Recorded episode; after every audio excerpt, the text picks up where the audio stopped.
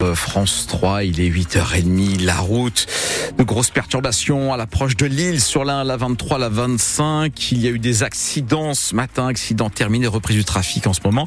Euh, on, on, on, fera un point complet à la fin de ce journal. Thomas, les températures, c'est 8 degrés environ. Hein. Oui, on a 4, 5, 6, 7, 8 degrés selon là où vous trouvez. 10 degrés pour les maximales cet après-midi avec de belles éclaircies attendues. Thomas Schoner, le procès de, de Damien Castelin débute aujourd'hui au palais de justice de Lille. Le président de la métropole européenne de Lille est mis en cause dans plusieurs affaires. Il y a celle des pierres bleues. Le groupe Eiffage en a-t-il fait cadeau à Damien Castelin en marge de la construction du grand stade? Il y a aussi les frais de représentation du président de la MEL, des restaurants ou des costumes qui ont été passés en note de frais.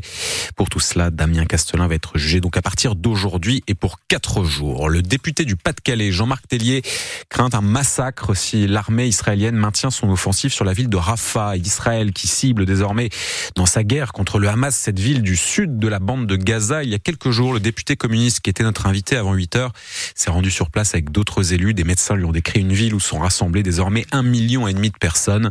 Des bombardements cette nuit ont fait une centaine de victimes selon les islamistes du Hamas. Au Kenya, Kelvin Kiptoum est mort hier soir dans un accident de la route. Le marathonien détenteur du record du monde était âgé de 24 ans. Il faisait office, euh, le marathonien kényan, de favori pour le titre olympique au JO de Paris cet été. Son entraîneur a également été tué dans l'accident. C'est le premier dans la région à Lille. Un service a ouvert au sein de l'hôpital Saint-Vincent de Paul, un centre qui prend désormais en charge des femmes victimes de mutilations génitales. Il y en aurait 3000 dans notre région. Ce pôle Louis Emerio a été intitulé Safe pour service d'aide aux femmes excisées. Depuis des années, la docteure Estelle Declat, qui dirige ce nouveau pôle, était confrontée à des situations que la région ne pouvait pas gérer. Elle se souvient d'un cas en 2021 qui l'a poussée à se former. Une patiente qui était présentée en consultation, dans ses antécédents euh, récents, avait euh, été à Paris se faire prendre en charge euh, pour cette mutilation.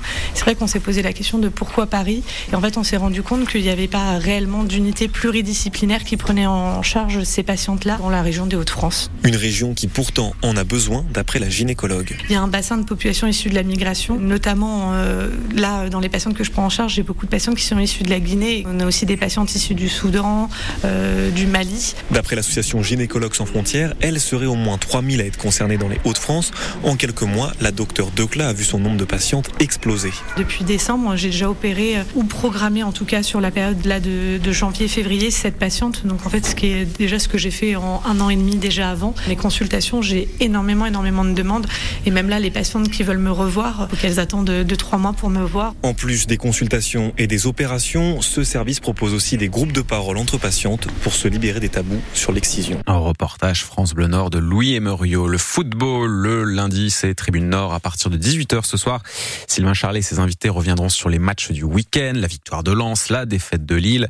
Hier soir, en clôture de la 21e journée de Ligue 1, c'est Monaco qui s'est imposé 3 buts à 2 face à Nice. Le foot avec également la finale de la Coupe d'Afrique des Nations. C'est la Côte d'Ivoire qui l'emporte cette année, qui remporte la Cannes. Le pays organisateur a battu hier soir le Nigeria 2 buts à 1.